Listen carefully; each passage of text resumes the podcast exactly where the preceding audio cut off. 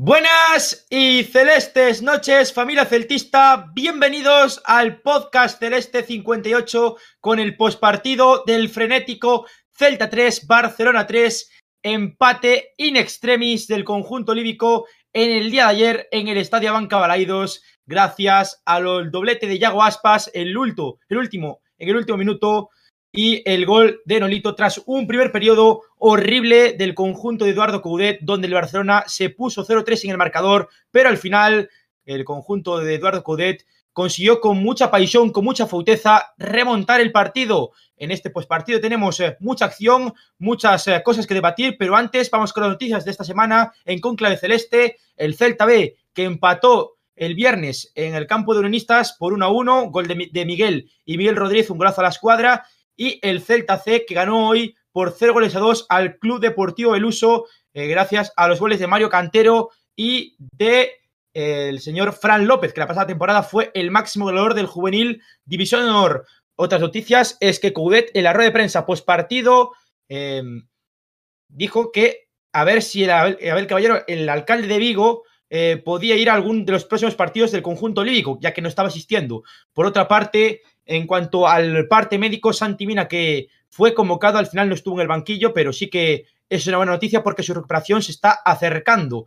Otra de las noticias importantes de esta semana es que Renato Tapia podría continuar en el conjunto vigués, se muestra optimista, después hablaremos con Edu sobre este tema, pero veremos si el próximo verano eh, Tapia firma su continuidad en el conjunto olívico. Noticia de Óscar Méndez la pasada semana. No hay muchas más noticias que comentar, después desmenuzaremos algunas otras, pero vamos ya con nuestros colaboradores en el día de hoy. Desde Moaña, el mister del podcast, el señor Diego. ¿Qué tal? ¿Cómo estás? ¿Qué tal? Buenas. Pues la verdad que, que, bien, viendo allá la primera parte y tal, ya decía yo, mejor casi no ver la segunda. Al final hice bien en verla y bueno, analizaremos un poquito el, partido en sí, todo lo que pasó, jugador por jugador y demás, porque la verdad que hay muchísimo que hablar, muchísimo que analizar, muchos goles y, bueno, hoy el podcast, como dijiste, se viene calentito, así que a darle caña como siempre. Tenemos con nosotros desde Paysandú a nuestro queridísimo Emiliano Seijo. ¿Qué tal, Emi? ¿Cómo estás?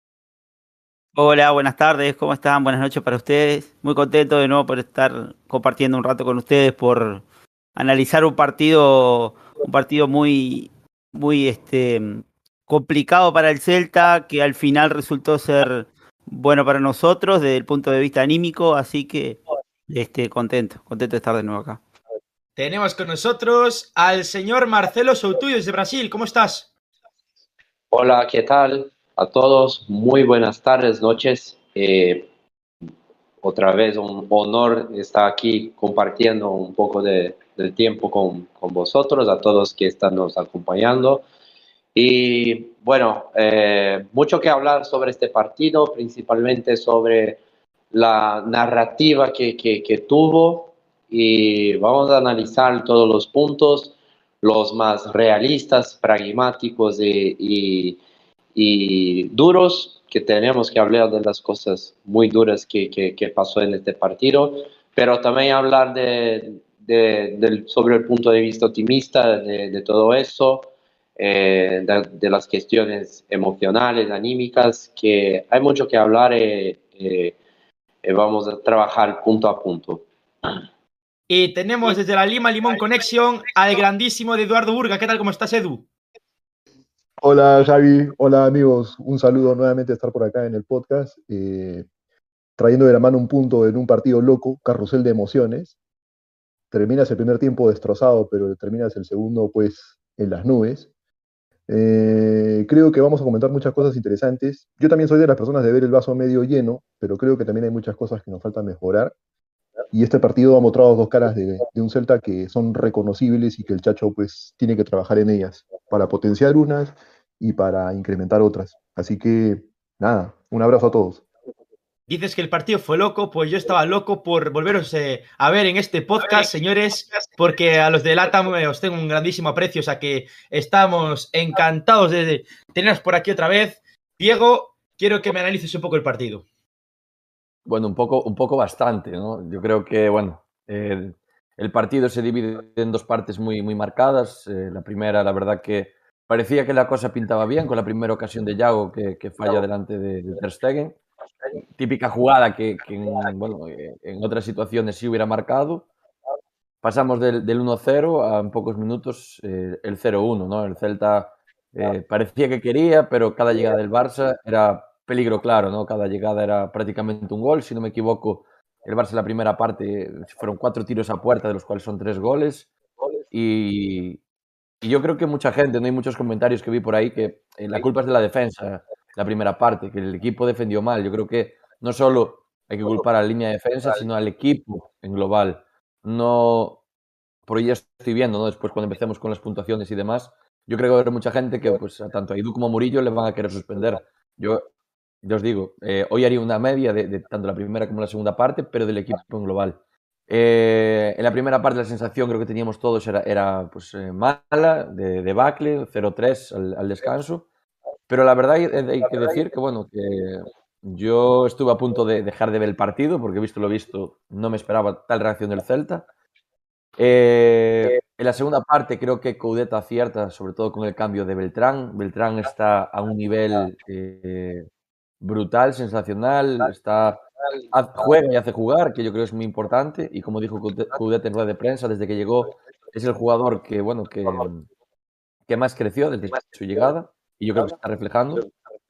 Y, y bueno, en la segunda parte ya, bueno, un, un monólogo de, del Celta. El Barça sí es cierto que tal vez con la lesión de Ansu Fati como que eh, no tenía tanta presencia en ataque, el Celta lo aprovechó, hubo ahí ciertos minutos que parecía que, que, sí, que no, que bueno, que estaba así el partido un poco muerto, pero a raíz del, del segundo gol, del gol de Nolito, eh, yo creo que fue un monólogo del Celta. Y también os digo, yo creo que el partido llega a durar eh, cinco minutos más y yo creo que en vez de un empate hablaremos de, de una victoria. Y también, bueno, eh, no sé si habrá polémica hoy, pero eh, bueno, hay alguna jugada, un gol anulado Nolito por una posible mano, eh, algún fuera de juego que, bueno, al final eh, saliendo y tal, viendo imágenes, sí se ve que es eh, fuera de juego.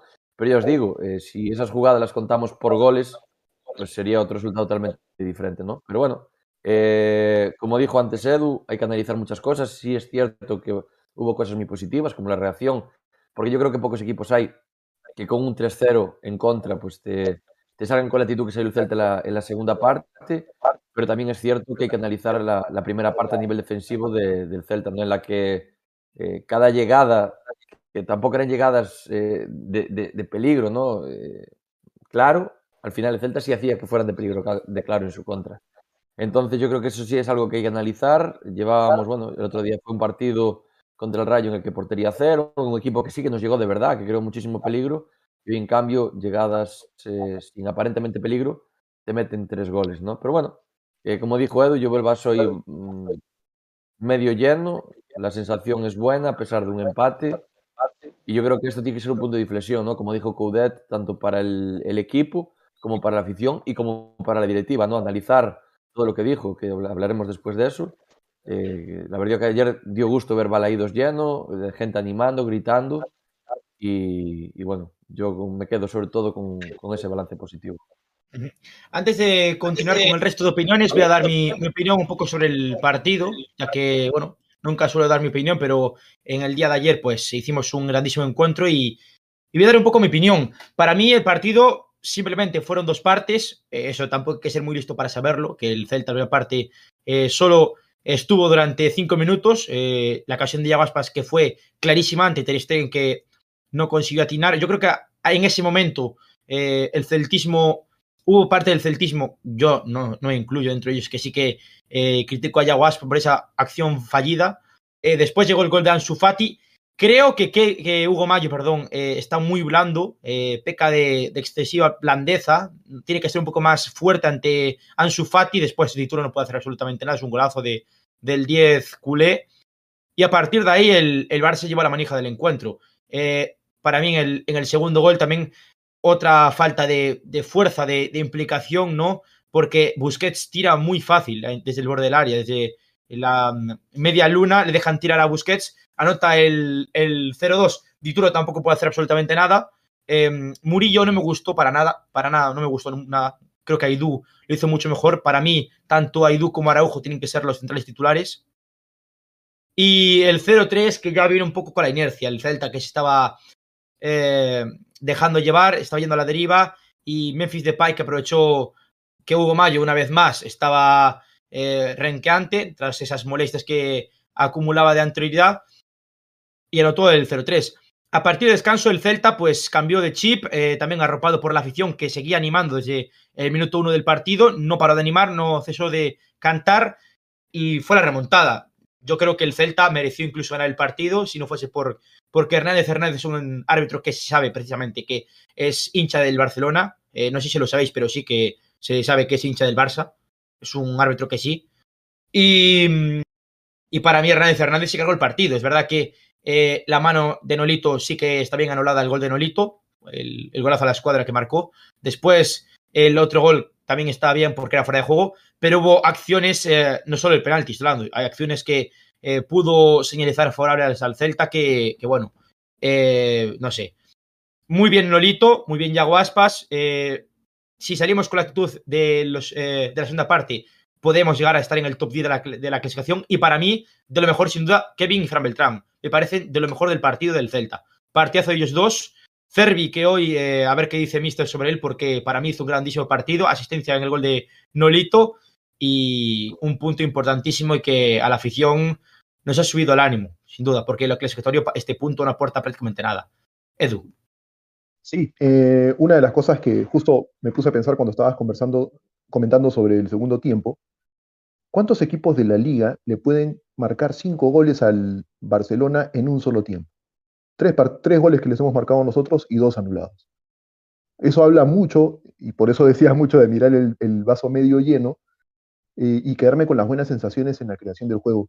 Yo critiqué a Nolito el primer tiempo diciendo que se estaba arrastrando, que era un querer y no poder en, el, en el grupo de WhatsApp que tenemos, porque su desempeño en el primer tiempo no me gustó, pero creo que no sé si justificar el desempeño del primer tiempo, uno a la eficacia del Barcelona y otro al mal planteamiento inicial del Chacho Caudet.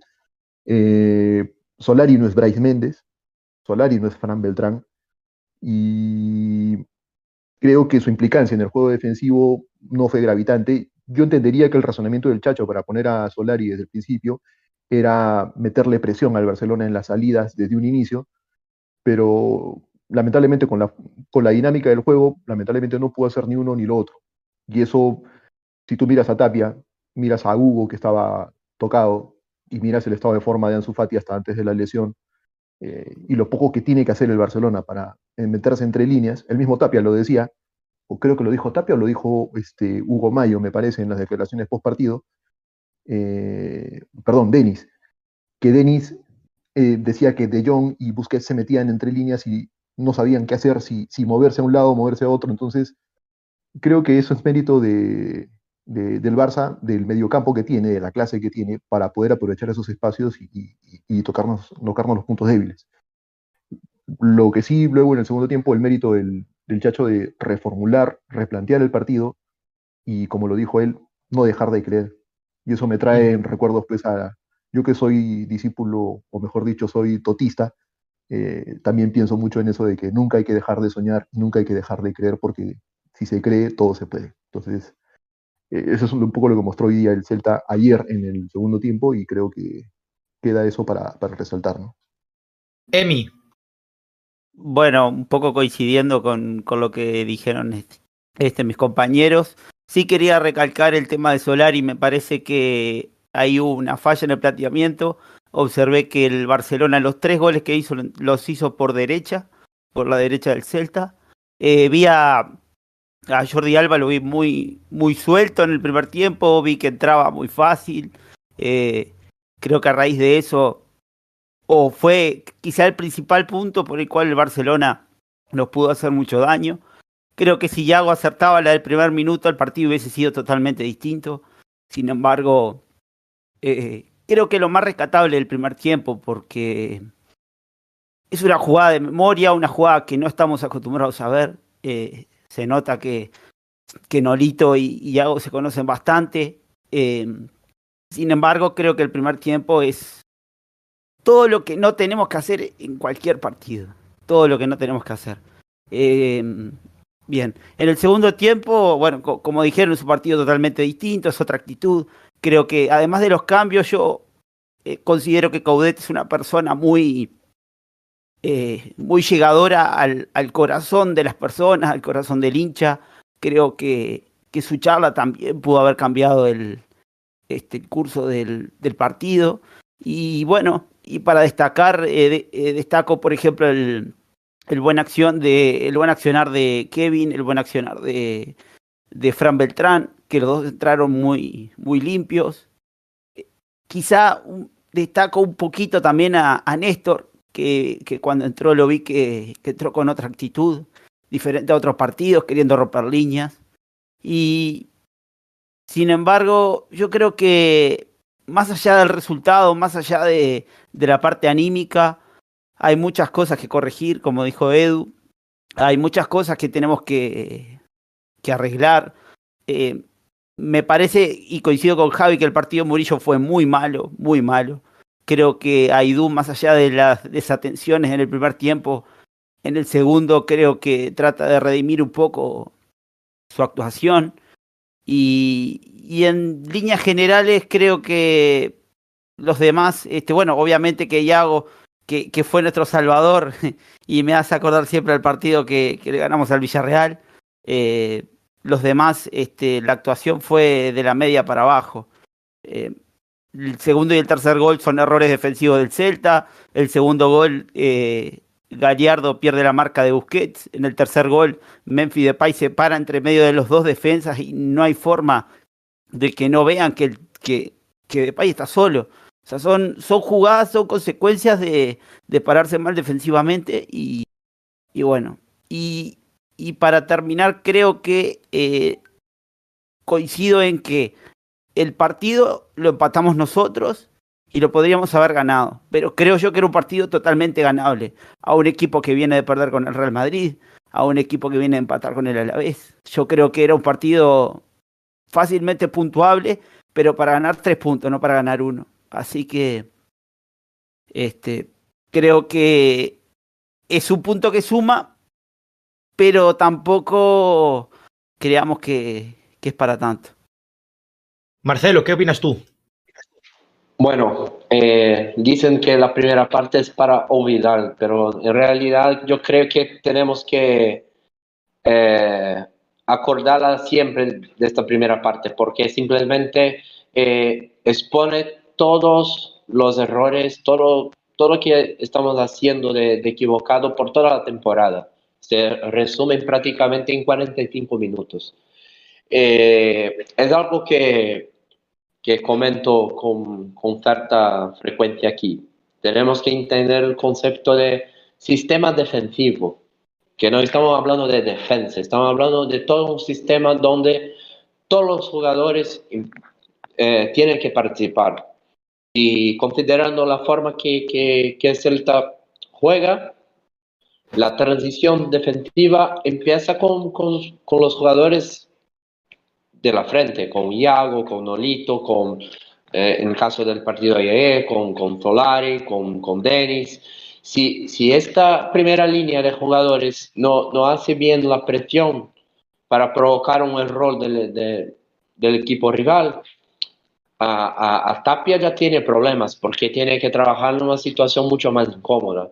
Y, y, y, y si trabaja en una situación mucho más incómoda, su eficiencia en, en, en su función se empeora todo. Eh, eh, naturalmente, como trabajamos como una defensa alta, vamos a quedar más vulnerables las acciones ofensivas de los otros equipos y, y, los, los defensas, los centrales, y los laterales sufren mucho más. Es diferente de un concepto donde los 10 jugadores esperan en la línea de, de medio campo, eh, eh, eh, eh allí parado esperando todos en su zona, tranquilitos, esperando algo pasar para hacer una contra o, o empezar a, atacar. Entonces, como ha dicho, esta primera parte fue el reflejo de, de todo lo que pasó en el equipo eh, durante toda la temporada si, si, si quieres condensar en, en, todo eso. La única diferencia es que creamos oportunidades. en, la primera parte, pero no, no, no tuve efectividad. Algo que, algo que no pasaba tanto en los últimos partidos y no es la tónica de la temporada. Se nota la, la dificultad que tiene el equipo de, de crear ocasiones. Y bueno, la segunda parte, creo que con el papel de la afición que no, no dejó el equipo tirado, eh, con el papel de, del, propio Chacho eh, que en este partido hizo los cambios muy bien. Eh, la dinámica cambió. Tuvo también las lesiones del Barça, pero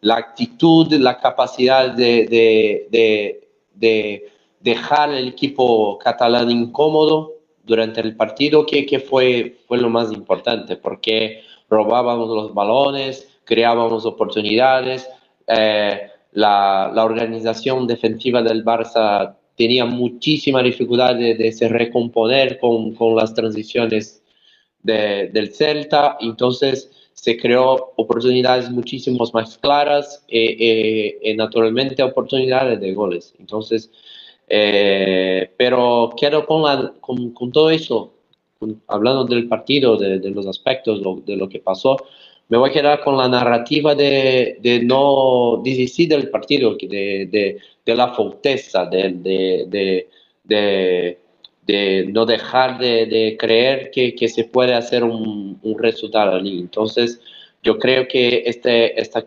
cuestión anímica, eh, esta, este punto de, de, la parte psicológica, emocional del partido, debe ser como un, un ejemplo, una referencia para los partidos siguientes. Entonces, eh, es muy importante eh, este aspecto de la narrativa del partido para, para lo, el resto de la temporada.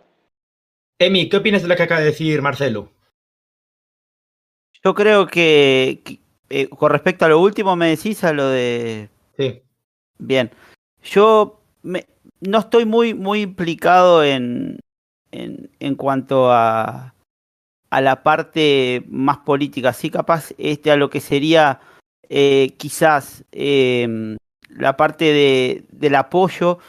Yo re realmente digo, si, sigo al Celta de hace varios años, sin embargo creo que las últimas temporadas eh, se ha notado mucho el apoyo principalmente a las partes o en lo que sería eh, las secciones malas del equipo o, o las malas actuaciones creo que se notó mucho, desde aquí por lo menos, eh, se notaba que, que, el estadio estaba apoyando, se escuchaba mucho a la, a la, a la hinchada y, la verdad que re, realmente es, es algo para, para destacar. Eh, lo que nosotros llamamos afauteza, lo que llamamos la reconquista, eh, ese tipo de, de, cosas que realmente ayudan mucho al equipo, ayudan mucho. Eh, creo que también es como quizá dicen en Argentina, el jugador número 12, eh, realmente da, da, otro tipo de sentido anímico a, a, cada uno de los jugadores. Yo creo que después, como decía hoy, después de la charla del Chacho, y ya cada jugador que entraba, que ingresaba a la cancha, ya entraba con otra actitud. Yo lo, vi, lo vi a Fran, lo vi a Kevin entrando a, rozar cualquier pelota, iban a, pelear todas las pelotas, lo vi a Néstor, como dije hoy, intentando romper líneas. Yo creo que, que era otra la actitud del equipo, nada que ver a lo que vimos en el primer tiempo, y creo que ese tipo de actitud es la que tenemos que tener todos los partidos. Y realmente, digo, esta vez eh, se vio muy implicada, muy implicada la afición, y, creo que, tendría que seguir siendo así de aquí en más, porque nos va a ayudar. Eh, por lo menos en la parte de la, localía, porque estamos de acuerdo que llevamos tres partidos ganados y de esos tres partidos solamente un partido hemos ganado en casa. Eh, y eso habla mucho, habla mucho de, que no estamos haciendo valer la localía. No estamos haciendo valer la localía y es, es algo que, te, que tenemos que hacerlo, pues se supone que si vos estás jugando en lo que es tu campo, que se supone que también tenés que conocerlo de arriba abajo y tenés que saber todas sus eh, todos sus pros y sus contras, eh, yo creo que ahí eh, estamos teniendo un problema muy grande y es algo que es un arma que tenemos que empezar a usar si pretendemos seguir este, puntuando y seguir alejándonos de la zona de, descenso.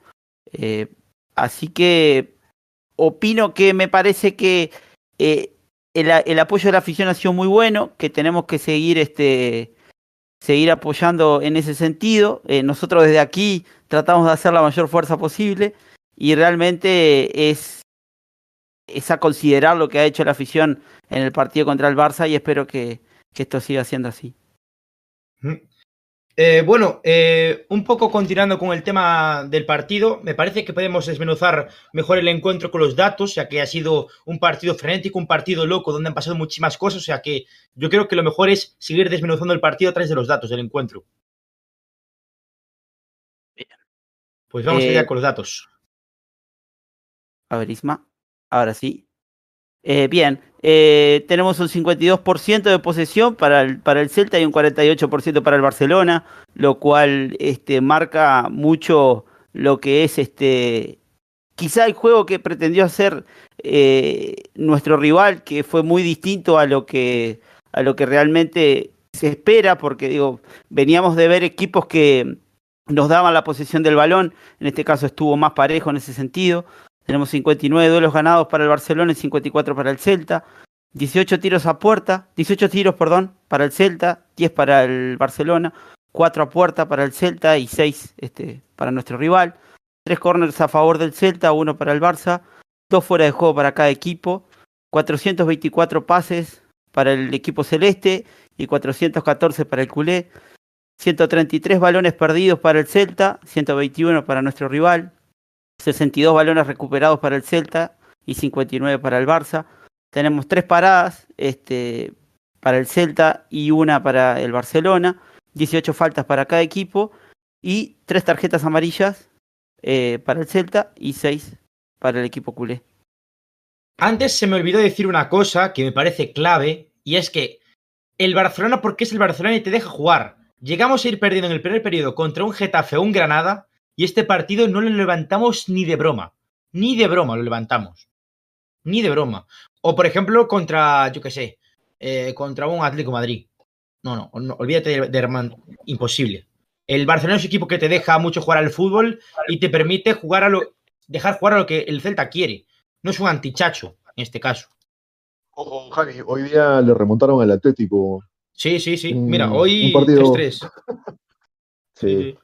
Y eso, y eso que comentas efectivamente es cierto. Y una de las cosas que no me había dado cuenta, y ahora lo ha comentado Emi en las estadísticas, es que hemos sido más efectivos que el Barcelona en disparos al, a, portería. De cuatro disparos hemos metido tres. Mm. Entonces, sí, sí, es un reflejo de, lo que se viene en la segunda parte, ¿no? Que me parece, me parece bueno. Yo estoy aquí de acuerdo con lo que dice la gente eh, sobre el tema Hugo Mayo, lo comenta por aquí Carla Ruiz y, y School, sobre el tema Hugo Mayo, para mí Hugo Mayo no está para jugar, lo acabamos de comentar hace, hace nada, pero Hugo Mayo no está para jugar. Eh, es más, creo que ha vuelto al parte médico, lo tengo por aquí, el parte médico de Hugo Mayo, que se le está haciendo algunas exploraciones para detallar el alcance de la lesión, pero bueno, Hugo Mayo venía de lesión, o sea, no jugó en Vallecas por, por ese motivo. Él ya, estaba, él ya estaba tocado, ¿no es cierto? Sí, sí, claro, claro, o sea, por eso no, no jugó. Y es más, Hugo Mayo, eh, según el parte médico que dio a conocer ayer el Celta, sufre una rotura fibrilar del bíceps femoral derecho y se le están haciendo exploraciones para poder saber el alcance de la lesión. Veremos si llega contra el Villarreal o se pierde el partido. Recordemos que ahora hay parón de selecciones, o sea que igual tiene más tiempo para recuperarse. Veremos lo que pasa. Sí, una lesión de ese tipo habría que ver la gravedad, ¿no? Mister, no sé, ¿tú, sabes, ¿tú más o menos estimas cuánto tiempo podría implicar esa recuperación? Hombre, hay que ver qué tipo de rotura es, pero yo mínimo que dos semanas no se las quita nadie, depende del tipo de rotura, de ahí para arriba. Pero 15 días seguro, o sea, yo creo que al partido del Villarreal si llega va a ser entre, entre algodones. Pero bueno, también os digo, y solo quería comentar, eh, viendo el partido que estaba haciendo Hugo Mayo ayer, no sé si es porque ya arrastraba molestias de esa lumbalgia que tuvo eh, en el anterior partido, eh, yo creo que ayer Hugo soñó con, con, Ansu Fati, así como se lesionó Ansu, yo creo que él respiró, pero con la mala suerte de, la lesión. Sí es cierto que Kevin entró y me gustó mucho el partido que, hizo Kevin, así como el otro día lo vi un poquito flojo, ayer lo vi bien. Y después, analizando un poquito más así los datos, desmenuzando, em, sobre todo el tema, tema de los cambios, ¿no? Yo creo que al final, si observamos los cambios que hizo Coudet, para mí son jugadores casi señalados, ¿no? Porque el primer cambio ya sería eh, la entrada de Beltrán y, Kevin por Hugo Mayo, que no estaba haciendo un buen partido, a, raíz, aparte de la lesión, y Solari que tampoco está a su mejor nivel. No, este, este Solari de esta temporada no me parece el Solari del año pasado. Después, eh, el cambio de Tapia por, por Cervi. al principio decía yo, ahí ya sabía que íbamos a hablar después de Cervi, pero me voy a adelantar. Eh, Tapia tampoco para mí estaba haciendo un buen partido. Sí es cierto que Beltrán le dio otra dinámica al centro del campo. Es un centrocampista que es muy trabajador, que hace, eh, juega. O sea, a mí cada día me gusta más Beltrán. Y Tapia no estaba haciendo su mejor partido. Eh, Cervi también le dio otro aire, le dio otra marchita al Celta. Para mí hizo un muy buen partido. Dejó detalles, que son los detalles que, llevo pues 13 jornadas pidiendo de Cervi. De hecho, bueno, nos dejó una asistencia, una muy buena asistencia. Y, y no veo por qué no, incluso ser, en vez del, relevo de Nolito Cervi, el Nolito de, de Bryce. Pero bueno, este es otro debate. Y después ya por último el cambio de Araujo por, por Murillo. Pues sí estoy de acuerdo con, con Javi que dijo antes que Murillo hizo un partido malo, pero de ahí a que tal vez culpar que los goles del, del Bar sean por culpa de Murillo, vuelvo a repetir lo que al principio, para mí es eh, culpa de, del bloque en, en, general. Tal vez si, si ya hubiese marcado en minuto 3, el partido hubiese sido otro diferente. Igual no encajamos esos tres goles, igual metemos nosotros seis. Entonces, culpar a Murillo, sí es cierto que no tuvo su mejor partido, pero de culparlo como el peor de la defensa y demás, me parece tal vez eh, un poco un poco excesivo. Ojo, después otro justo a punto de marcar un golazo, ¿eh? No sé si os acordáis que le pegó desde su casa a Araujo y casi mete un golazo por la escuadra. Un jugador, sí, señor. Y después otro dato que hablaba eh, Edu del tema de la efectividad. Em, yo creo que en estas últimas jornadas se hablaba mucho que el Celta no creaba ocasiones, no generábamos, no tirábamos tiros a puerta. Y se ve que eh, llegamos 18 veces a portería y es eso, cuatro tiros entre los tres palos, tres goles. Es decir, el Celta tiene gol, el Celta tiene pegada. Y el, si mal no recuerdo, el año pasado éramos uno de los equipos de primera división que menos disparos necesitábamos entre los tres palos para hacer un gol. Entonces yo creo que este año, si conseguimos eh, mantener este nivel de juego, conseguimos mantener esta efectividad y conseguimos mejorar un poquito más defensivamente, yo creo que el equipo solo puede ir a más. O sea, eh, yo sigo confiando, yo os digo, la, actitud del equipo ayer yo creo que es eh, admirable, de un 3-0 en contra, empatar un 3-3, me parece encomiable lo que hizo Coudet en el, descanso y sobre todo acertó en los cambios. Para mí, ayer Coudet sí puede ser un empate merecido para la afición, por, por cómo animó todo el partido, por los jugadores, porque sin ellos obviamente no hubiese sido ese resultado, pero sí por Coudet eh, acertar para mí 100% en, en, todo lo que hizo en el partido, porque al final le, salió bien y, si no remontamos es porque el partido se nos quedó corto. Edu, yo quiero hacer inciso en un jugador que me gustó mucho, que ya hemos hablado sobre, él, eh, Fran Beltrán. Creo que tienes ahí unos datos para hablar de él y, poder detallar un poco más lo que viene siendo su partido, porque para mí el de Seseña fue, eh, junto a Yago, pues el MVP del encuentro. Sí, a ver, eh, no sé si, no, no puedo ver la, la chuletilla, pero a ver. Mientras tanto, recordaros que la próxima semana, pues, eh, eh, cumpliremos un año y vamos a tener cosas chulísimas en el podcast, o sea que suscribiros. Y si llegamos a 50 personas en directo, soltamos un bombazo. Venga, lo soltamos. Perfecto. Edu. sí, sí, de acuerdo. Fran Beltrán hizo un cambio en la dinámica en el equipo luego de su entrada. Eh, como dicen los datos, tiene 45 minutos jugados. En esos 45 minutos distribuyó 35 pases con un 94.3% de precisión. Eso habla mucho de la entrada en dinámica del equipo. Y yo no sé si destacar que en realidad esa participación y esa dinámica en el, juego de construcción del equipo ayudó a Denis también a, digamos, mejorar su desempeño también en la segunda parte. No cometió ninguna falta, bastante bastante destacable en él, siendo un hombre generalmente de formación de marca, cinco recuperaciones, un balón eh, distribuido al área, un pase clave, una preasistencia y cuatro posesiones perdidas. Esto creo yo que, eh, independientemente de, los datos, la sensación de la dinámica en el equipo y en el juego eh, se notó claramente en el segundo tiempo. Me parece, me parece unos buenos datos a destacar de, una de las figuras del partido y, por qué no decirlo, detrás de, del príncipe Las Ateas, uno, de los mejores, uno de los jugadores más destacados de la, de la jornada. Esto habla muy bien de Fran Beltrán y muy mal de Denis Suárez, porque de verdad que Denis Suárez le pido más garra, tío. Denis tiene una calidad increíble, pero no lo quería decir así, sí, pero. Mm, más, más huevo, como dicen en Argentina, más garra, más. Perdona por, la palabra, más cojones. Más, Tiene que... más pelotas. Sí, más pelotas, macho. Es que de verdad que no salta por un balón, no va, no va por un balón, tío. Y, a ver, Denis, tío, eh, tiene, estás peleando contra Ricky Puch, te gana Ricky Puch la disputa, que mide 1.50. O sea, tío, a ver, un poco más de, de sangre en el cuerpo, tío. Te pido un poco más de sangre, Denis, porque lo que no es normal es que en casi todas las disputas las pierdas. Cuando eres un tío que vale, que de cabeza no va, no es... Denis no es un jugador que de cabeza, pues, se, le recuerde como, eh, yo qué sé, tío, como Beckenbauer, pero, a ver, eh, ganas de jugar al fútbol y de un poco de, de. Marcelo. Bueno, eh, sobre el tema, voy a empezar de, la orden de, de los comentarios.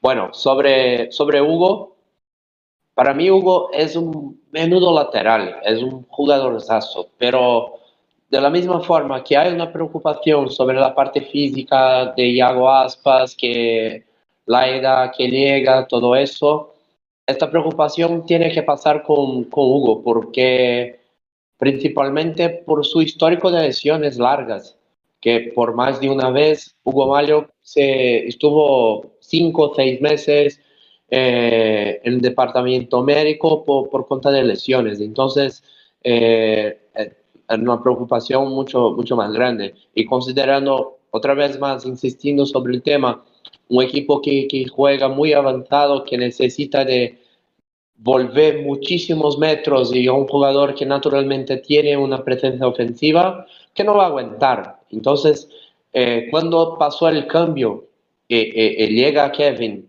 lo sustituye, es una diferencia tremenda en la parte física. La potencia, la, llegada, la, capacidad de, cerrar los espacios, tampoco hubo la, la, la la salida de Ansu Fati y esto colaboró también, pero, pero ¿será que no podría pensar, oh, mira, que estamos aquí con Ansu Fati, tenemos a Hugo Mario que está tocado, que es un jugador muy peligroso, quizás no podría empezar con Kevin, que, que físicamente está mejor, no lo sé, ¿sabes? Entonces, eh, creo que en este punto hay que confiar un poquito más en, en el banquillo, mira los entrenamientos, cómo están los jugadores físicamente, técnicamente, para, para tomar las decisiones. Entonces, hay que pensar sobre este tema. Pero lo que, lo que sobre Denis, eh, creo que la gente lo recomiendo muchísimo y voy a hablar de la, gente que está nos acompañando ahora, que no, no vio la entrevista de, de, Jacobo Buceta, que tiene que ver porque está increíble. Eh, un tema que, que hablo a, a, Jacobo es cómo necesitamos de, de físico, de, de músculo eh, eh, en los jugadores. Y no, no podemos cuestionar la calidad técnica de Dennis, que ayer tuvo unos movimientos muy buenos, unos pases muy buenos, eh, principalmente en la larga distancia, pero falta físico, falta a la llegada, un poco... Actitud. Físico y actitud, Marcelo. Sí, sí, y actitud también, pero, pero se nos puede pedir, eh, pero hay que pensar que es la característica también. Y hay que reflexionar sobre eso. Se no puede pedir para una gallina que, que, que vuele 100 kilómetros, que no va a hacer. O sea que uno de River no vuela a 100 kilómetros, me estás diciendo. perdona, Fer, perdona, perdona, perdona. Javi, pero, Marce, no, no, sé si, y también el banquillo no nos ayuda mucho tampoco. O sea, ¿a quién ponemos en vez de, Denis? Sí, entonces no es su característica. Eh, está mucho más acostumbrado a hacer un juego posicional donde recibe el balón, que, que, que tiene un poco más de, de dinámica de velocidad de, de, de hacer la transición, y, y tocar y pasar el, el balón. Eh, pero la, la dinámica de, de, nuestro equipo no es esa, es muchísima agresividad, agresividad cuando se pierde el balón, cerrar los espacios dentro de, de área rival y por eso eh, hay que, que, que, que, tener esta, este reflejo, esta capacidad de pensar y tomar la decisión muy rápido y, y, y actuar. Y, y, desafortunadamente parece que, que Dennis no es su característica, no, no, no, no, no logra hacer, ah, que uno otro partido ha comentado, no, porque Dennis ha percorrido 9, 10 kilómetros en el partido, pero lo ha cerrado, porque en las naciones necesarias no, no, no, no lo hace con total eficiencia.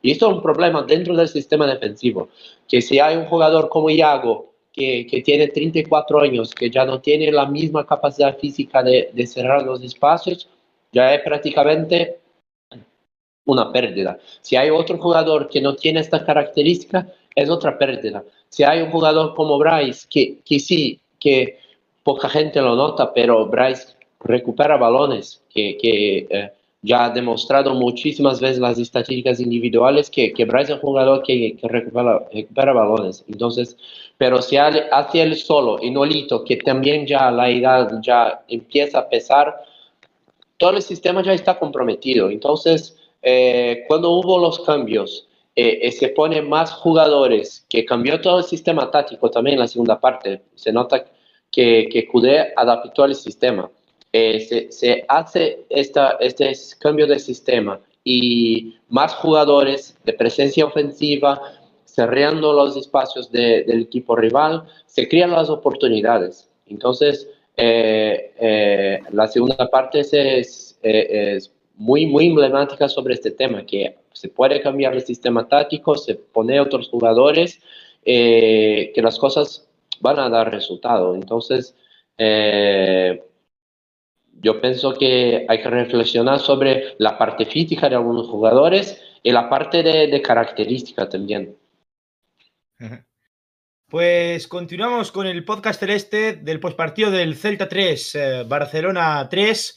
Eh, yo creo que podemos ir con la, con la pizarra del partido que ha sido cargadita. Todo tuyo, mister. Bueno, vamos a ir analizando eh, gol por gol, ya que hay bastantes goles, pues bueno, comentaré así un poquito, como siempre, por, por encima cada, cada jugada. Yo, bueno, lo tengo aquí en, en vídeo, lo iré viendo y, nada, eh, iremos comentando los, los, goles y me decís vuestras, vuestras opiniones. Bueno, el primer, eh, el primer gol, una jugada en banda izquierda que, que empieza con un pase de, Jordi Alba uh, hacia su, perdón, hacia sí hacia Ansu Fati, que le gana en carrera a Hugo Mayo, llega a línea de fondo, eh, hace un buen recorte, encara a Hugo, eh, que anda un poco lento, intenta pararlo, pero ya cuando eh, parece que, lo tiene parado, Ansu en un buen lanzamiento ahí al, al palo largo, marca el, el 0 a 1. Eh, no sé si queréis comentar algo de esta jugada, si no... Sí, yo quería, yo quería preguntar algo, este, Diego. ¿Tú crees que el sol dificultó la visibilidad de Dituro para poder digamos, no sé, estirar la mano, tratar Puede de bloquear ser. el disparo? Puede ser, porque yo también vi, o sea, estuve viendo otra vez los goles y demás. Y, y tanto en el primer gol, sobre todo, como en el tercero, en el de Memphis, sí es Se queda quieto. Se queda quieto. En el de Busquets sí ve el golpeo. Pero en cambio, eso yo creo que sí le pudo afectar. A ver, no vi el partido en Vigo, no sé cómo, cómo cae allí el sol, pero sí es cierto que, que no hace por ir, cuando Dituro normalmente es un portero que se suele tirar, tirar a todo. O sea que yo ahí creo que estoy de acuerdo ahí con, con lo que acaba de comentar eh, Edu. No, no, no, no. Eh. Pues yo, yo creo que no. Dituro es un portero que no suele tirarse. Mm. Hombre, generalmente sí. Generalmente no. sí. Vamos a contar, mira, eh, el próximo podcast voy a traer la, el listado de eh, tiros, o sea, goles en contra en los que Dituro no se tiró. Y ya veréis como Pero- más de la mitad no se tiró. Pero fíjate la posición del sol, ¿eh? No, no, posición pero ya, veré- ya veréis que ya veréis que más de la mitad de goles no se tiró Dituro. Ya veréis. Seguimos. Continuamos. Vale, vamos al segundo gol, que es el de, el de Busquets. A ver si me va avanzando aquí el, el vídeo. Eh, bueno, el segundo gol, Le- es una jugada, si no me equivoco, en la que llega el balón a línea de fondo, con un pase atrás de, de Nico que controla Busquets.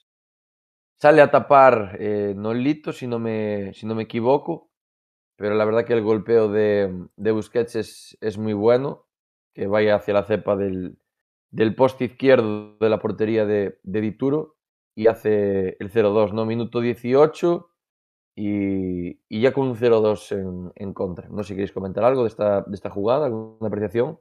Ahí yo creo que le dificulta la visión al portero eh, del, defensor. No el sol, pero sí el defensor. Porque aparte todo el equipo verlo. estaba replegado, el otro, todo el, todo el equipo estaba replegado a la derecha, ¿no?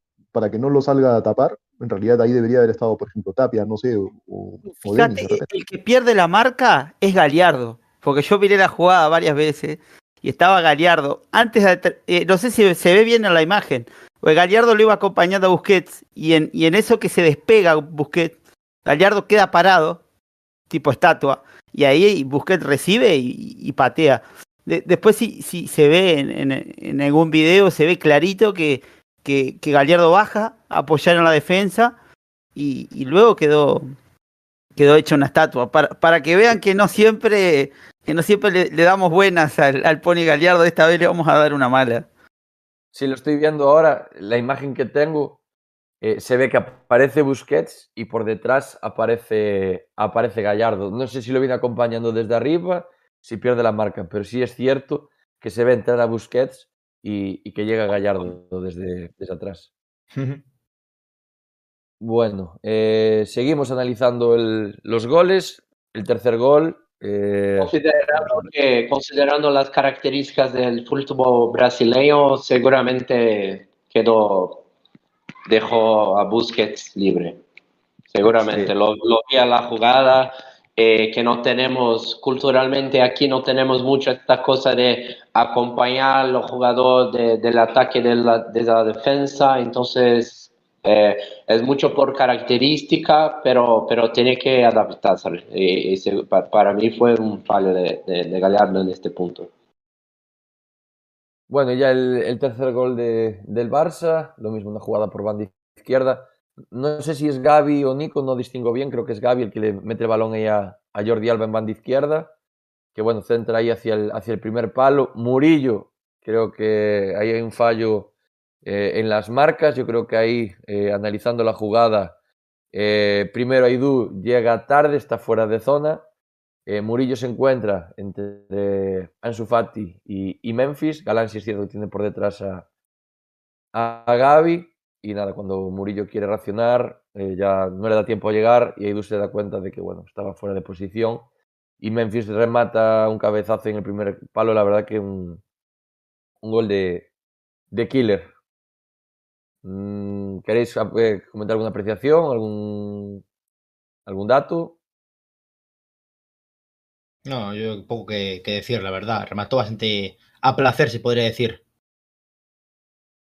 Bueno, y vamos ya con, con ahora la parte que nos gusta, que son los goles del, del Celta.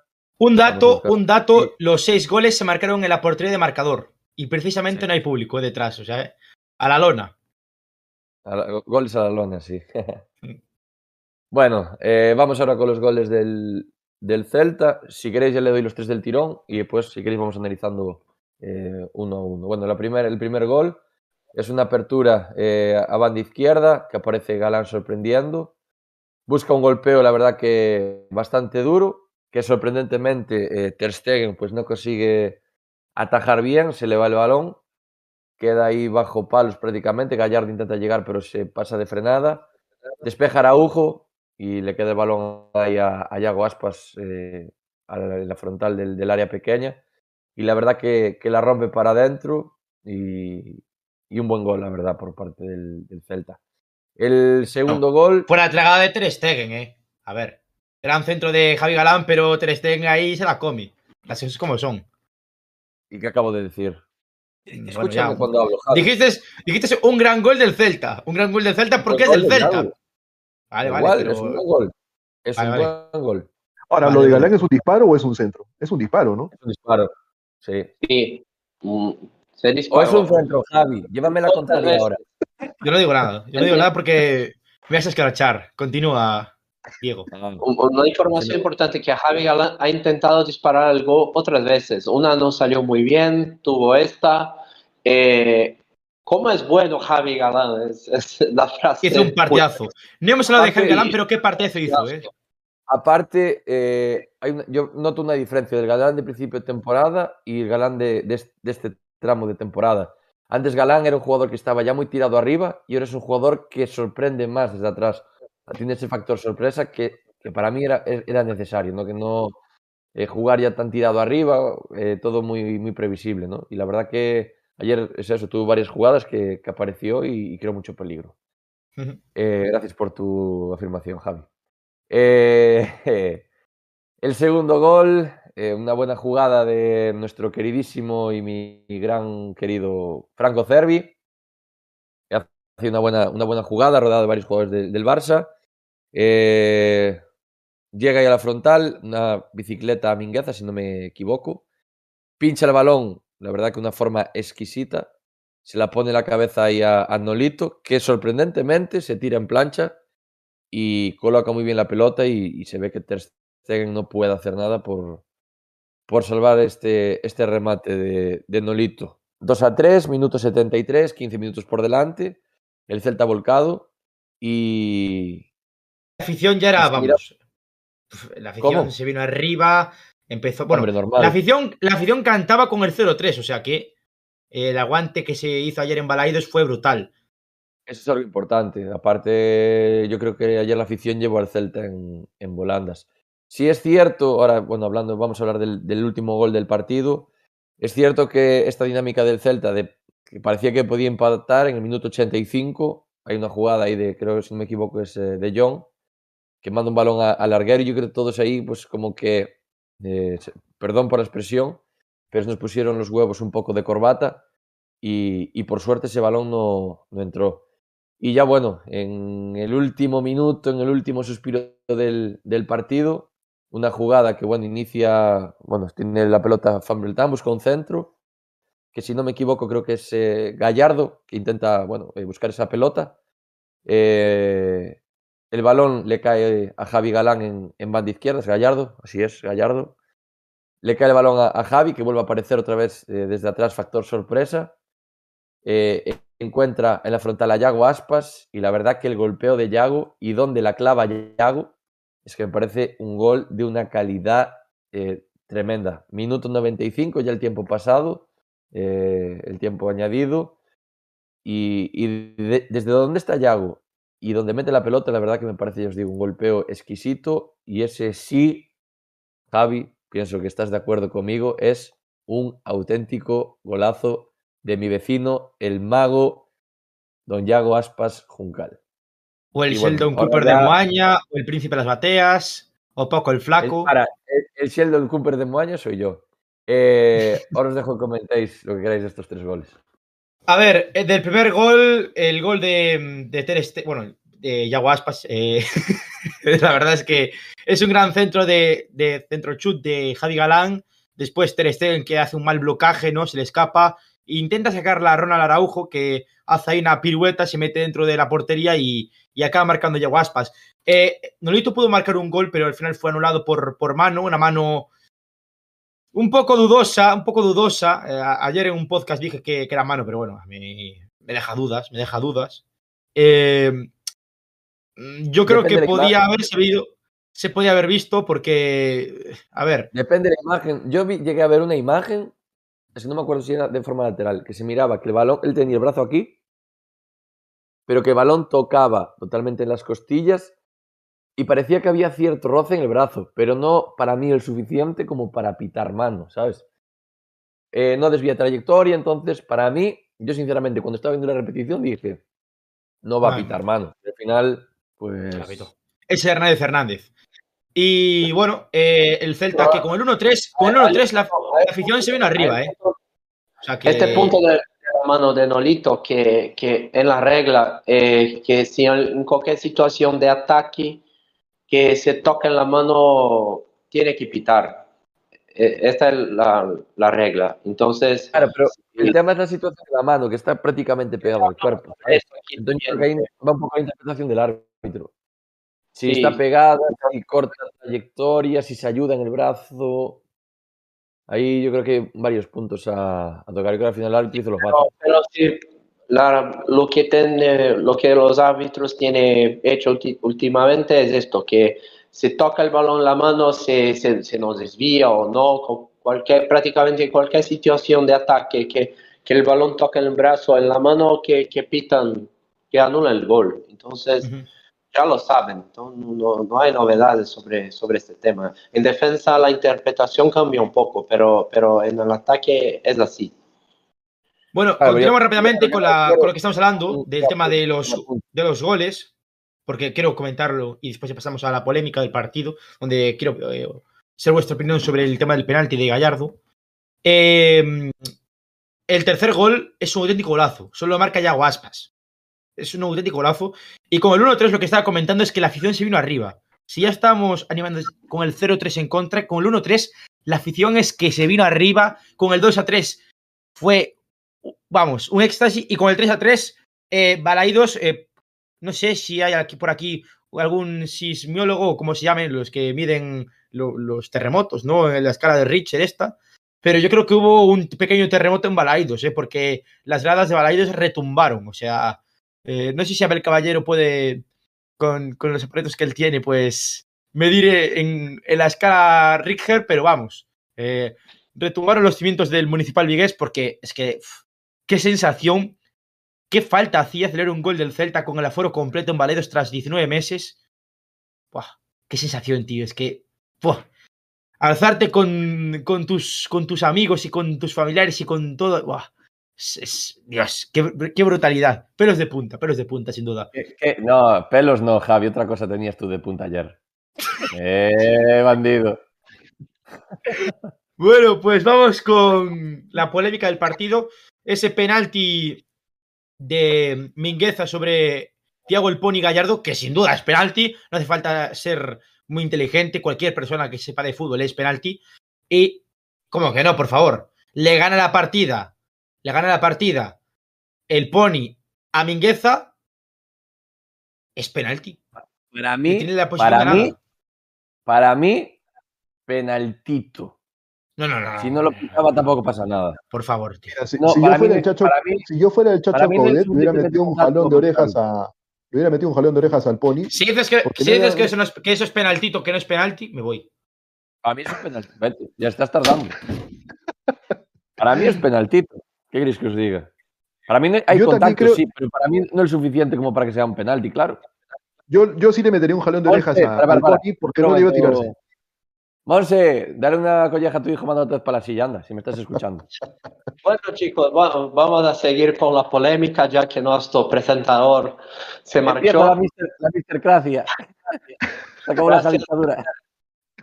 Sí, que ahora, que ahora dejaremos la habitatura. Bueno, eh, vamos a seguir con la polémica, que creo que Javi no, no vuelve hoy, no lo sé. Bueno, eh, sí, Marce, ¿para ti Bueno. penal o no? Eso, bueno, vale, gracias. La, eh, bueno, me toca a mí la polémica, sí. La, hay una carga de, de Mingüeta contra Gallardo y esta carga es por, por la espalda, tanto que se puede mirar en la foto que, que Gallardo no, no lo esperaba por la carga se cae. Eh, eh, para mí no, no, hay no hay de penaltito o penalti, o es penalti o no lo es. Eh, eh, para mí es penalti porque se mira en la imagen que, que Gallardo ya estaba a punto de hacer el tiro y que sufre la carga. Eh, eh, eh, eh, con, con solo un, uno pie, con el pie de apoyo, eh, eh, es natural que con todo el movimiento del cuerpo, la dinámica se va a caer. Si la carga no, si no es por el hombro, eh, es falta. Este tipo de, de acciones fuera de la área eh, normalmente pitan falta. Entonces, a mí naturalmente es penal. Es Pero- clarísimo. Sí, sí, y- pero hay un punto que es importante. Ah, ¿por qué el VAR no, no, no, no interviene? Porque la interpretación, lo que está en la regla, la, información de error claro y manifiesto eh, eh, eh, es la condición para que haga una intervención de- del VAR. Naturalmente, pienso yo que, que el, el árbitro del VAR debe, debe ter preguntado a un colegiado sobre qué piensas o algo así. El colegiado interpretó que, que la acción no, no era para penal. Y, y- estaba tan seguro que no paró el partido, no miró la, la, la tele, nada de eso, que, que estaba muy, muy cerca de, de la jugada, pero es un poco de, de tomar la decisión en la dinámica del partido, pero para mí al menos debería consultar a la- el VAR, al menos Pero- eso, porque, pero en mi interpretación fue penalti. Rápidamente, Eh, aparte- ¿os parece penalti? A Espera, todos. un segundo. Quiero decir una cosa. Si fuera un error clamoroso del árbitro, sí que hubiese entrado el VAR. O sea, él no puede consultar al VAR. Es el VAR quien entra dire- directamente. Eh, Eso, eso es lo que voy yo. O sea, para mí Sí, hay sí. contacto, sí lo hay. Hay empujón leve, como para decir penalti clarísimo. Para mí, sinceramente, no. Y viéndolo en una foto, tampoco eh, os diría es penalti, claro, no. Hay que ver para mí el vídeo entero. Yo, si en esa jugada eh, me estoy viendo ahora mismo un Elche a la vez, eh, yo te digo, para mí no es penalti, claro. Sí puede ser. Puesta en el chat, de cada uno. eh, no muy claro. si os parece penalti o no. Creo Participad que- Bueno, Creo que Edu Yo- quería decir algo también. Pero Sí, bueno, yo lo que quería que- comentar es que para mí sí no me, parece a mí que- sí no me parece, perdón Marce, a mí, a mí sí no me parece penal. Yo creo que es una jugada de fricción, pero creo que Thiago Gallardo hace mal en tirarse. Creo que debió aguantar el- la arremetida de Mingueza y buscar disparar el, balón. O sea, creo que, o sea, si fuera Suárez, podría haber sido mucho más artista eh, y tirarse de una forma, pues, este, mucho más histriónica, pero Thiago Gallardo, pues, no tiene esa virtud y, bueno, también se tiró mal, pues, ¿no? Digamos que, o sea, para mí no me, no me da la impresión de que fuera, de que fuera penal. No, el problema que es que para mí, yo estaba acompañando el video, el partido en, en la transmisión de aquí, de Brasil. Eh, eh, en el, mo- el mismo momento que, y, y aquí la, la prensa es muy tendenciosa para Madrid y Barça. Y los comentaristas lo dijo, es penalti, tío, que, que ¿por qué? Porque hay una carga eh, por la espalda y, y que, de- eh, que impide la acción de, de, de Gallardo. Eh, eh, eh, para mí es un poco simple en este punto. Si hay una carga por la lateral, por el hombro, se puede gestionar, pero la carga es por la espalda, tanto que a Thiago Gallardo no, no se puede hacer una acción más espectaculosa porque no lo esperaba, no, no, no, no, ni lo vio Mingüeta. Mingüeta lo, lo arrolló por, por detrás ha sido una acción muy dura, muy... No, pero la impide de hacer la finalización. Si impide de hacer la finalización es penalti. Entonces, Pero, pero eh, también te digo, eh, eh, Gallardo nota el, el contacto y se tira. Entonces yo creo que lo que hace que el árbitro no pite penalti. y yo, es lo que yo- voy. yo quisiera poner un poco la situación de partido. Eh, eso fue en el minuto 62, 63. El Celta tre- eh, 1-3 abajo, intentando empatar. eh, el Barcelona que se empieza a replegar atrás. Yo creo que Gallardo hizo un poco de circo. Porque quizá ayudaba a, a decir, bueno, el Barcelona se está tirando atrás, nosotros queremos ir a buscar el partido. Eh, me parece que, que el mínimo contacto que él sintió que podían cobrar penalti, él acompaña esa jugada y se tira, para mí. Eh, quizá el contacto no es tan brusco, pero yo creo que él intentó, más allá de todo, intentar cambiar el ambiente. Me parece que es más algo de que- querer cambiar el ambiente y hacer una tendencia que el Celta vaya a buscar el empate y vaya a intentar ganar que a, querer marcar el gol, a, a mi parecer. Pero- otro punto importante que hay que considerar, en Brasil pitaría, seguramente. En el chat, el, este para, para. En el para, chat- digas nada, en el chat el digas nada. 71%, no, perdón, 72% dice sí, el 28% dice no. O sea que la mayoría de la afición dice que sí que es penalti. Yo, Yo- eh, ya dije para. mi punto de vista. Yo- Para mí, si un jugador le tiene, ganada, le tiene la ganada la partida, como la tiene, es que me parece sin sentido. Era un uno para uno contra Ter Stegen. ¿Para qué se va a tirar Gallardo? ¿Para qué se va a tirar Gallardo si tiene la posición ganada? ¿Para qué se tira? Yo creo que Hernández. Hernández nunca ha jugado a fútbol, nunca ha jugado a fútbol. Pero Porque si mira, no, Javi, eso no lo pita. Mira, os voy a hacer una pregunta. Si fuera la acción al revés, ¿tú dirías que es penalti claro? Yo creo que es penalti. Yo creo que es penalti. tic-tac. Yo creo que es penalti, sí. Sí, Es penalti. Que yo para mí, Eh, ya, eh, eh, eh, Yo, eh, mira, mister, ya ha comprado muchísimas peleas, muchísimas discusiones en, en Twitter, fuera, porque algunos penalti- penaltis que, que la gente contra el Celta que ha dicho, no, fue penalti, una acción Por que ejemplo, no fue en la última-. En la última jugada del partido, en la última jugada del partido del Barcelona, Ez Abdel, chavalín este marroquí, se va por, por velocidad. Javi, Gal- Javi Galán lo carga, pero le tiene la posición ganada a Javi Galán. Y, y según el chavalín le hace penalti, que después le echan amarilla. Araujo, fuera Araujo, pues pensaba que era Javi Galán. Bueno, Araujo. eh, se tira y Hernández Hernández le enseña la amarilla por simulación de penalti. yo lo, hay un Sí, pero ahí la que carga de Araujo, la carga de Araujo es mínima y no hay. No, yo no, Ali- yo Ali- que era simuló. Carga ahí. Carga ahí. Hay un comentario ahí que es de nuestro querido amigo Abdón, que para mí es la clave. Que dice: Gallardo quizás se tiró un chisco antes de tiempo. Gallardo, así como nota el contacto, ya se está tirando.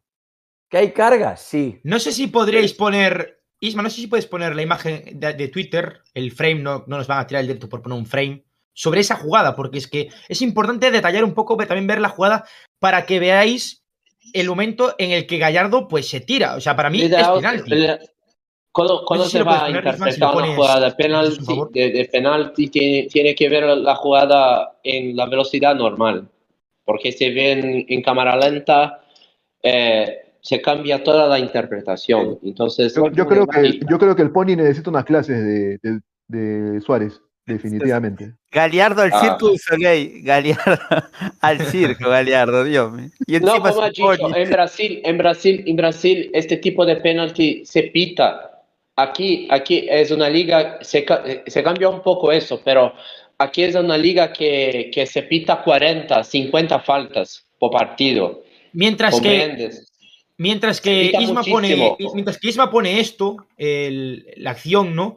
Eh, aquí la gente está pidiendo que hablemos del tema de Mourinho y, y bueno, Mourinho y el Abel Caballero y el alcalde, que hablamos antes en las noticias, que habló Coudet en rueda de prensa, que a ver si se eh, reconcilian y Abel Caballero asiste a los partidos en, en casa.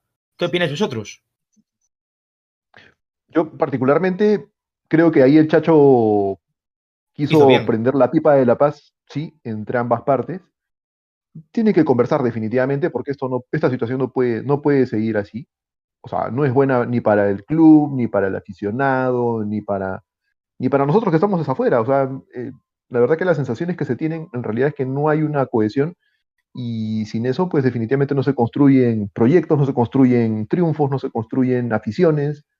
Eh, es necesario, pero ahí ambos tienen que, digamos, dejar un poco los, no sé si los engreimientos o las posturas extremas, pero sí, sí, este, formar una pipa de la paz. Creo yo que ahí el Chacho, no sé si es el rol que le toca.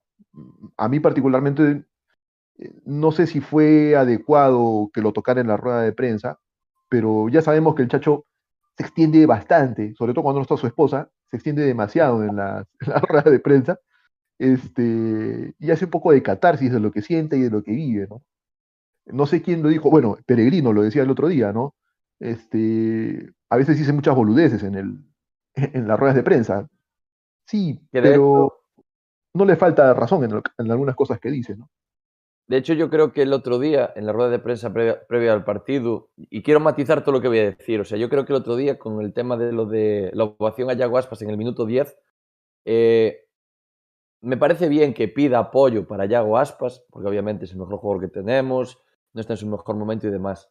Pero de ahí a acentuar ese mal estado que tiene pidiendo esa ovación, mm, yo creo que ahí se equivoca. Eh, lo que tiene que pedir es apoyo, pero para todo el equipo. Yago no marca porque no esté bien, sino porque el equipo en general no está llegando arriba. pedir únicamente ovación para Yago Aspas, a mí me parece un error, ¿qué queréis que os diga? Para mí es, hacer público o decir, seguir diciendo, Yago no está bien, Yago no está bien. Para mí ahí es un error. Eh, ahora que se entromete en el tema este, ¿no? Entre directiva, eh, ayuntamiento y demás, hombre, eh, sí me parece bien que haya alguien que diga, mira, señores, aquí hay que remar todos a una, hay que mirar por el bien del equipo, por el bien del Celta, hay que analizar, que es lo que dijo él, por qué la gente no viene al campo, que el otro día, aquí hago un paréntesis, estuve hasta las 4 de la mañana discutiendo con el señor Marcial Lagoa del tema de estadio y demás, madre mía, madre mía. Y, y ahí sí que sí estoy de acuerdo con todo lo que dice, pero no sé si está bien que lo haga en una rueda de prensa, ¿no? Yo creo que ahí eso que dice, lo que acaba de decir Edu, y estoy de acuerdo con él. Cuando le falta a la mujer, no tiene con quién hablar, se siente la rueda de prensa y le falta la cerveza y venga, y, y de, de WhatsApp con todo. ¿no? Entonces, venga un podcast que hay mucho que charlar. Ya, yo creo que, que tiene que, que pensar un poco más lo que dice, cuándo lo dice y cómo lo dice que aún así yo creo que todos estamos totalmente de acuerdo con todo lo que comenta en rueda de prensa, pero de ahí hacer ciertas cosas públicas o meterse en ciertos debates, yo creo que ahí se equivoca un poco. Mister, y ahí yo tengo una pregunta. ¿Quién No. entonces entraría como intermediario? ¿Cómo? ¿Quién debería ser el intermediario? ¿Quién debería? Hombre, yo, creo, yo creo que ya debería ser una cosa entre todas las partes. Sí es cierto que Cudet también se puede entrometer en el medio, pero no hacerlo público. ¿Sabes? Yo creo que hacer, eh, pedir públicamente eso, que bajen el precio de las entradas, que venga el, el alcalde a ver el partido, que tal. Yo creo que eso me parece un poco error. Yo creo que eso debería hablarlo de puertas para adentro, sentarse él con el club, analizar y tomar decisiones, pero que no se hagan por petición de Coudet. Por otro lado, eh, no sé si visteis las declaraciones que también las están comentando por el chat sobre Marian Mourinho, la hija del presidente, y Jorge Otero. ¿Qué os parece? ¿Qué os parece? ¿Qué dijeron? Bueno, no, no lo vi. De, déjame hablar sobre, sobre la, la, la, rueda de prensa de, de, Chacho y sobre algunas cosas que, que, yo interpreté de una manera un poco distinta. Bueno, eh, yo particularmente, yo estoy totalmente en desacuerdo a Mister sobre el tema de Iago. A mí parece que eh, incluso hizo una publicación en Twitter sobre eso. Para mí, hacer una ovación para uno de los mejores jugadores de la historia del equipo que no está en un buen momento en el minuto 10 me parece perfecta. Hay un, un, incluso sobre una afición que por veces me parece un poco ingrata en algunos temas, eh, que se olvida mucho rápidamente algunas cositas, sí, Sí. No, te, un, un matiz, Yo no estoy de acuerdo, no estoy de acuerdo con matiz, eso. ¿eh? Yo no estoy de acuerdo sí. y te digo por qué. Te digo porque, porque tú vas al campo, Yago mete un gol, la afición la aplaude. Yago falla, la, afición la aplaude. O sea, no creo que sea necesario que Coudet tenga que ir a rueda de prensa a pedir una ovación en minuto 10 para Yago. Para mí eso es innecesario. Y Yago Aspas diga, aquí Yago, se le quiere mucho. O sea, Yago, que, que, haya, que, haya, cinco personas que digan que critican a Yago Aspas, pero tú, Yago Aspas sabe perfectamente que la afición del Celta lo quiere muchísimo, tío. Sí, no hace falta sí, que le hagan una ovación en minuto 10, que le aplaudan. Aspas es un icono del celtismo, es el mejor jugador de la historia. No hay que recordárselo cada cinco minutos. Es que él ya lo sabe. Yo creo que es algo que es. Pero, pero, pero sabes, sabes, que tenemos que considerar cosas que pasan en el vestuario que no lo sabemos. Y, comprende y, y, y, por veces tenemos que hacer estas interpretaciones de las cosas del vestuario por las de las declaraciones de la rueda de la imprenta, ¿sabes? Entonces, yo creo que si Codet llega públicamente y fala, Iago necesita de, un, de una ovación el minuto 10, yo creo que hay motivos. Eh, eh, eh, hay que interpretar la, la, las entrelíneas de las cosas. Y otro punto, sobre lo que, las declaraciones sobre el tema de, de, de la CAL, de todo esto, eh, hay que considerar que para mí fue una indirecta, una forma indirecta de hablar que la política de que la política del club en, en relación a, al abonado que no está buena. Cuando se habla de reducir precios, todo eso, eh, fue una forma de, de, se no puede hablar directamente, mira, que la política del club de, de en, en, su relación con la aficionada es una mierda. Y esto no se puede hablar como entrenador del propio equipo sobre su, el, el, para quien paga su sueldo, pero, pero se puede hablar de, de una otra forma que, que, que, las cosas no están bien. Entonces, yo creo que utilizó este tema con el alcalde de, de pacificar las cosas para hablar sobre el tema todo. Pero ahí se está metiendo en, en arenas pantanosas, tío. Yo creo que ahí ahora pare- va a parecer que eh, si por, si por un casual el Celta coge, baja las entradas, parece que es gracias a Coudet. Entonces yo creo que ahí hacerlo público, yo creo que se equivoca. Esto tendría que ser de puertas para adentro, Pero, pero reunirse por, una forma de, por, por una forma de ganar la afición también. De, Pero- piensa, mira, el entrenador está preocupado con esto, eh, eh, eh, jugar la responsabilidad para di- directiva y para, naturalmente, a- a- al alcalde para que tome una providencia para mejorar la asistencia, porque Joder sabe que necesita de la asistencia para ganar partidos en casas. Considerando nuestro retrospecto como, como mandante, eh, es muy complicado. Eh, eh, Yo eh, sobre- eh, necesita cambiar la dinámica. Eh, si me dejáis, porque tenemos que van a hablar muchísimas cosas. Lo primero, para mí la afición, eh, ayer de chapó, eh, increíble la afición que para mí fue clave para que el Celta empatase el partido, sin duda, durante todo el partido y antes y después del partido. Eh, Una pregunta, también ovacionar. Bueno, sí, iba a decir otra cosa. Sí, continúa. No, no, sí, que después te la hago. Nada, eh, que Sergio Álvarez ayer se llevó un grandísimo homenaje. eh, no sé si lo visteis por la televisión, que también desde la gran animación se desplegaron allí unas pancartas en agradecimiento. sí. Y eso, eh, eso que para mí eh, es poco agradecimiento para el que le demos a Sergio Álvarez, que es una leyenda del club, sin duda. Eh, Sí. ¿Qué quieres comentar por ahí, mister? Rápidamente. Yo quería preguntarte, porque desde la, desde la tele no se apreciaba bien y el otro día, no sé si te acuerdas, estábamos hablando por el grupo de- del WhatsApp del podcast, por el tema precios de entradas, ¿no? Que hablábamos, había un pequeño debate, si contra Madrid, Barça, equipos grandes, eh, poner las entradas más caras y demás. Mi pregunta es, ¿ayer dentro del estadio se vio mucha gente eh, del Barça? No. Mucha Había menos mucha. gente de la que había años anteriores. Mucha yo, por menos. ejemplo, una imagen que creo que fue, no sé, bueno, creo que fue en tribuna, sí que se vio a varias personas por allí, entonces no sé el resto del estadio. Si, Yo si- mucha gente no vi. Yo mucha gente no vi, pero bueno, eso de... En tribuna, en tribuna sí, pero el resto no sé. Yo es que no veo mucha gente, o sea, de respecto a otros años, no, poca gente. Eh, continuamos rápidamente con declaraciones, eh, nada, eh, las hago rápidas y vamos con las notas. Coudet, es el Celta de Vigo, de Vigo. Es un buen momento para evitar al alcalde a que vengan a los juegos. El alcalde tiene que estar. Estamos representando una ciudad.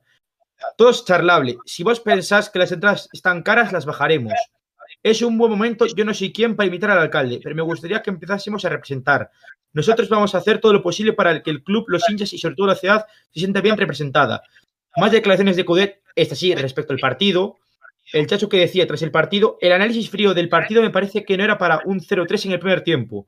Hubo cuatro situaciones claras de, de cada lado y ellos nos metieron tres y nosotros no pudimos marcar ninguna. Seguramente hay cosas que corregir en los goles, pero estoy orgulloso del equipo. Eh, más cosas. Eh, Yago Aspas, que tras el partido pasaba por la zona de flash. Este equipo nunca se rinde. Ya lo habíamos demostrado en partidos anteriores. Hicimos una gran primera, una, perdón, una primera parte mala y una segunda parte muy buena. En la primera parte llegamos siempre tarde a la presión. Nos llegaron cuatro veces y nos marcaron tres goles. Fue un mazado durísimo.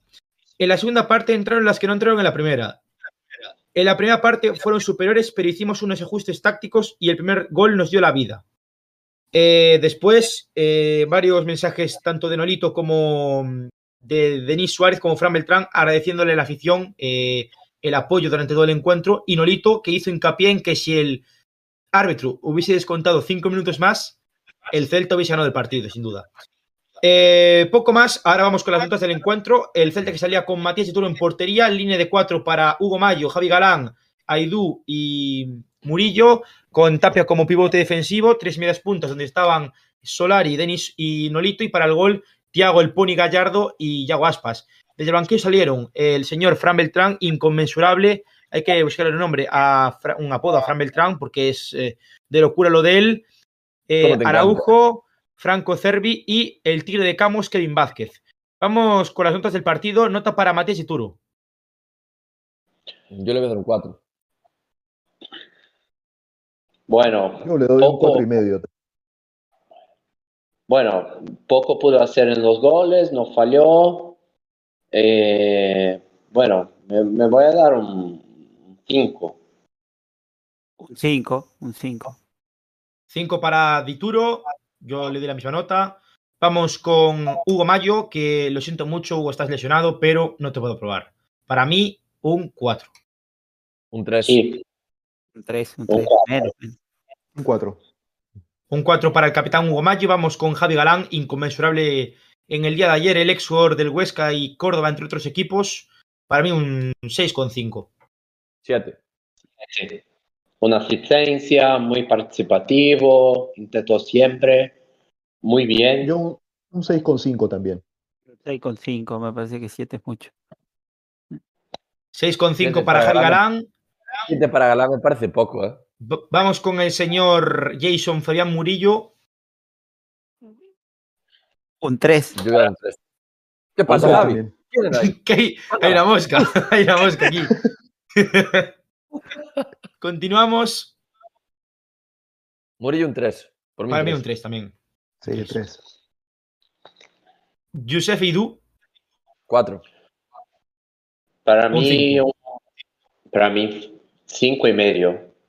Para mí un 4. Yo también, yo también un 5 y medio.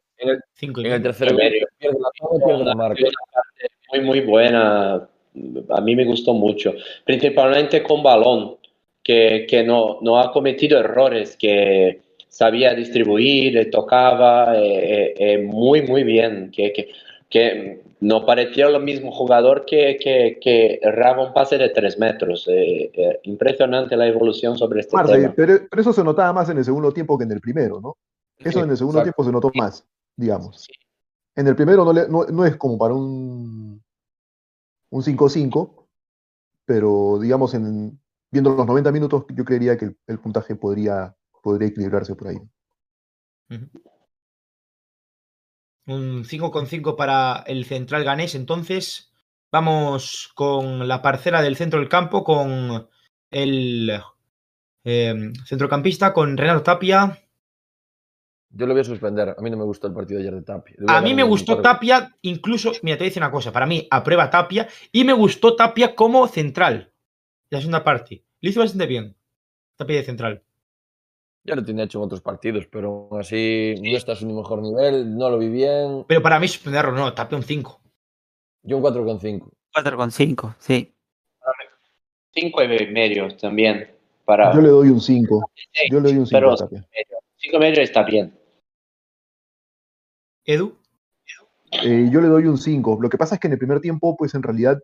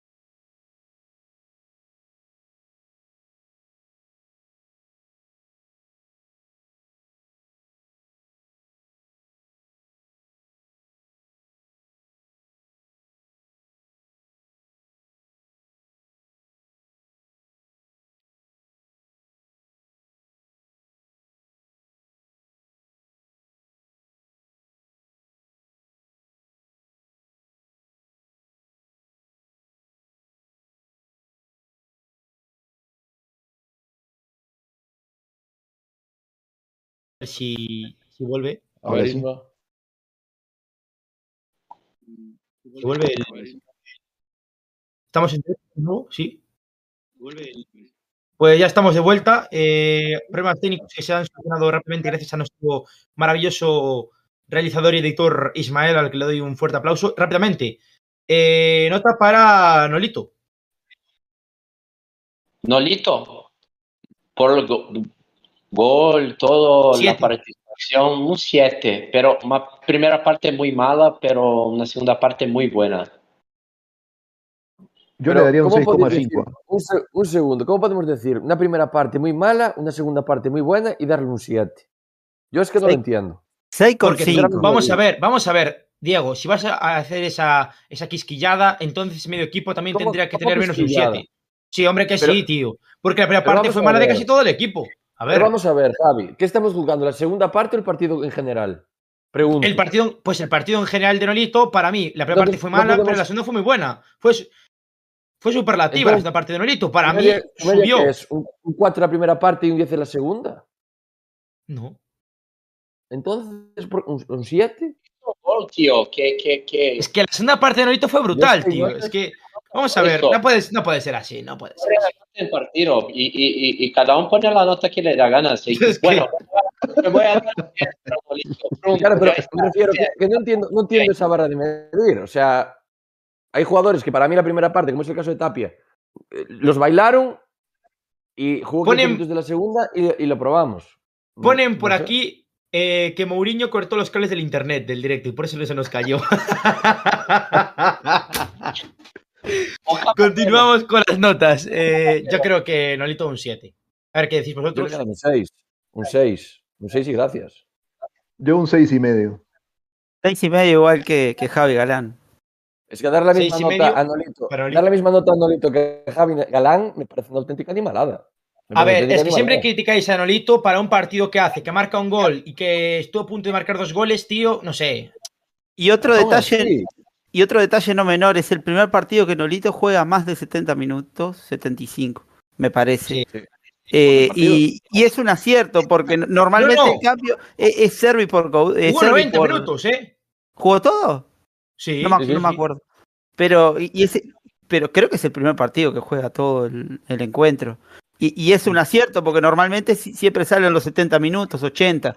Eh, es algo atípico y para un jugador con esa edad, aguantar tantos minutos y hacer y convertir un gol, est- estar parado en un lugar donde normalmente no está y convertir un gol, yo creo que es para destacar, me parece. Eh, Yo creo que inclusive esos últimos 20 o 30 minutos del partido de Nolito los juega más con corazón Sí. que con el cuerpo. O sea, es, y llevando con- volandas por la afición. Yo creo que llevaba Pues nota para la un afición. 6,5. Vamos con el otro extremo. Vamos con Augusto Solari. Para mí hizo un mal partido Solari, hay que suspenderlo. Eh, estuvo a un nivel bastante bajo, o sea que debo darle un 4. Cuatro. Venga. un 2. Yo Yo te diría un 3. Yo te diría un 3. Para es mí que un partido muy malo de Solari. El Celta en el primer malo. tiempo sangró, sangró por Solari, para mí. No, es- no es por querer da- darle toda la culpa, pero realmente Solari estaba más preocupado por, por la marca que por, que por cubrir la banda, la banda derecha. Por eso es que yo decía que, que, que Jordi Alba jugó a placer. Entraba por banda derecha De como, como quien entra en su casa. Entonces, Era eh, la los P9 tres- esa banda, ¿eh? Los tres goles, los tres goles fueron todos por la, por la banda de Hugo Mayo y Solari. O sea, no es solo culpa de Solari, ojo. No, no, pero- no Solari. partido. Abdón, a Abdón no le gusta nada a Solari, ¿eh? Le tiene manía a Solari Abdón, no le gusta nada. Vamos con nota para Denis Suárez, porque para mí también suspende. No, no hizo buen partido Denis. Eh, un 4,5 le doy. Cuatro con Al cinco, menos yo me también. gustó. ¿Y sabes lo que me preocupó más a mí? Tu rueda de prensa, no sé si la vieron, la rueda de prensa después del partido. Uf, de verdad que, o sea, de verdad que lo noté como que, bueno, pues en fin. Apagado. Sí. Uf, de verdad, no sé qué le, no sé qué le pasa. O es así que- o... Sangre, es lo que dije yo antes. No tiene sangre Denis Suárez. Le voy a hacer una transfusión sanguínea a ver si espabila el tío. Que es muy bueno, que Denis Suárez me encanta como jugador, pero es que, tío, Antes, Dios, ganas antes de jugar al fútbol. ¡Ganas! Hay que decirle a Denis. ¿Dónde están los tíos? ¿Dónde? ¿Dónde están los tíos, tío? Como dice Cristóbal Soria. Actitud, joder. Ganas de comerte al, al campo, tío, a los contrarios. Ganas de representar el escudo que llegas, tío. Aparte, ganas de comerse el campo él. Él más que nadie tenía que comerse el campo. ¿Sabes? Efectivamente. Es verde. Parece que en vez de de quererse comer el campo, lo esnifó, porque en realidad este no, ¿Qué dice un porque romano? no, la Vida. verdad que no. Vida. Fantasía. Ay, Dios mío. muy, muy, muy complicado, pero por veces creo que alguien ahí del equipo debería darle una hostia en la cara antes del partido para ver si se, se, se despierta, ¿sabes? Porque, porque de verdad le falta un poco de, de actitud, ¿sabes? De, de, de, estar un poco más, más, más despierto, ¿sabes? No lo sé, no sé qué pasa, pero creo que es característica y, y, y es muy difícil cambiar esto también. Pero me voy a dar un... Me voy, así, con balón, yo creo que... que y lo peor de todo es que a mí Denis Suárez me encanta como jugador y siempre lo defiendo, pero tío, un poco más de garra, lo que le pido. Con balón. Y ayer, ayer también hizo muy buenos movimientos con balón, que distribuía pases largos, que creaba los espacios. Bien, pero, pero sin balón es un desastre. Que, que, joder, que es muy complicado. Entonces me voy a dar un 5 por eso. Eh, Emi, nota para, para Denis, nota escuchante. Eh, yo eh, le voy a dar un 4, porque ahora me acuerdo, en un, me encanta como Denis da esos pases en diagonal, da unos pases en diagonal, buscando la, la proyección del lateral que, que no los dan much, muchos jugadores. Él es muy preciso, pero últimamente la precisión es lo que menos eh, lo está ayudando.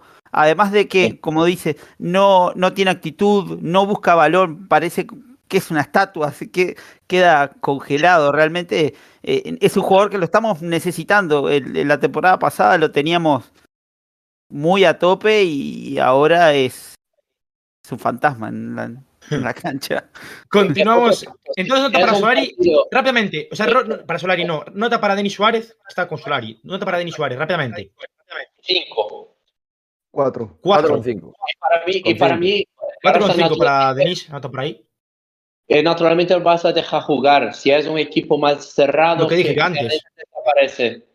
Que si, si, es un Getafe o un Granada, este partido no lo empatamos ni de broma, ni de broma. No, ni de coña, eh, ni de vamos con los delanteros rápidamente. Nota para Thiago El Pony Gallardo. Ah, para mí, un, por, por la pelea, por, por, por intentar, pero un 5. Un 5 pelado, diría yo. Y, y, yo estaría entre un 4 que un 5 5. Hizo un gol, pero estaba fuera de juego, eh, pero no vale. Entonces, un 5. Yo también un 5. 5 para Gallardo y nota para Yago Aspas. Le voy a dar un 8. Un 8. también. Y eso que falló una clarísima delante de Trestén en la primera parte sí, que fue para sí, matarlo. Sí, pero bueno. sí. sí, pero un 8 está muy bien. MVP para Yago Aspas, anótalo ya por ahí. Sí. Señor. Bueno, hay que esperar por Fran Beltrán, pero bueno. Eh, nota del banquillo, Fran Beltrán. Es que para mí. Digo, partido, ver, igual, digo, para mí, igual digo una burrada, ¿eh? pero es que para mí el partido de Beltrán fue tan bueno como los dos goles de Yago. De Yago, es que. Es que, es que, sí, es que aparte, sí, ahora voy a hacer yo aquí Isma, una, ¿podrías una... poner MVP doble? Es que para mí, yo pondría doble MVP. Doble MVP. Pero, pero, mira, para, si analizamos bien, Beltrán, para mí el partido estuvo Sabe impecable. Partido, sí. Yago tuvo, marcó dos goles, pero también las que falló. Pero marca ese Entonces, gol. Marca el gol de Yago claro, el tercero, mm, que es un golazo. Pero, es que... pero tú piensas que si probablemente Yago mete la primera jugada que tuvo, el partido sería otro totalmente diferente. Es que esa jugada para mí ya es que marca el partido, casi. Entonces, eh, mm, hace, mira, para, para, para, para, para. Hacemos una cosa. Isma, ¿estás por ahí? ¿Me escuchas? Mira, ¿se pueden poner tres, tres rollos en las, en las eh, encuestas estas?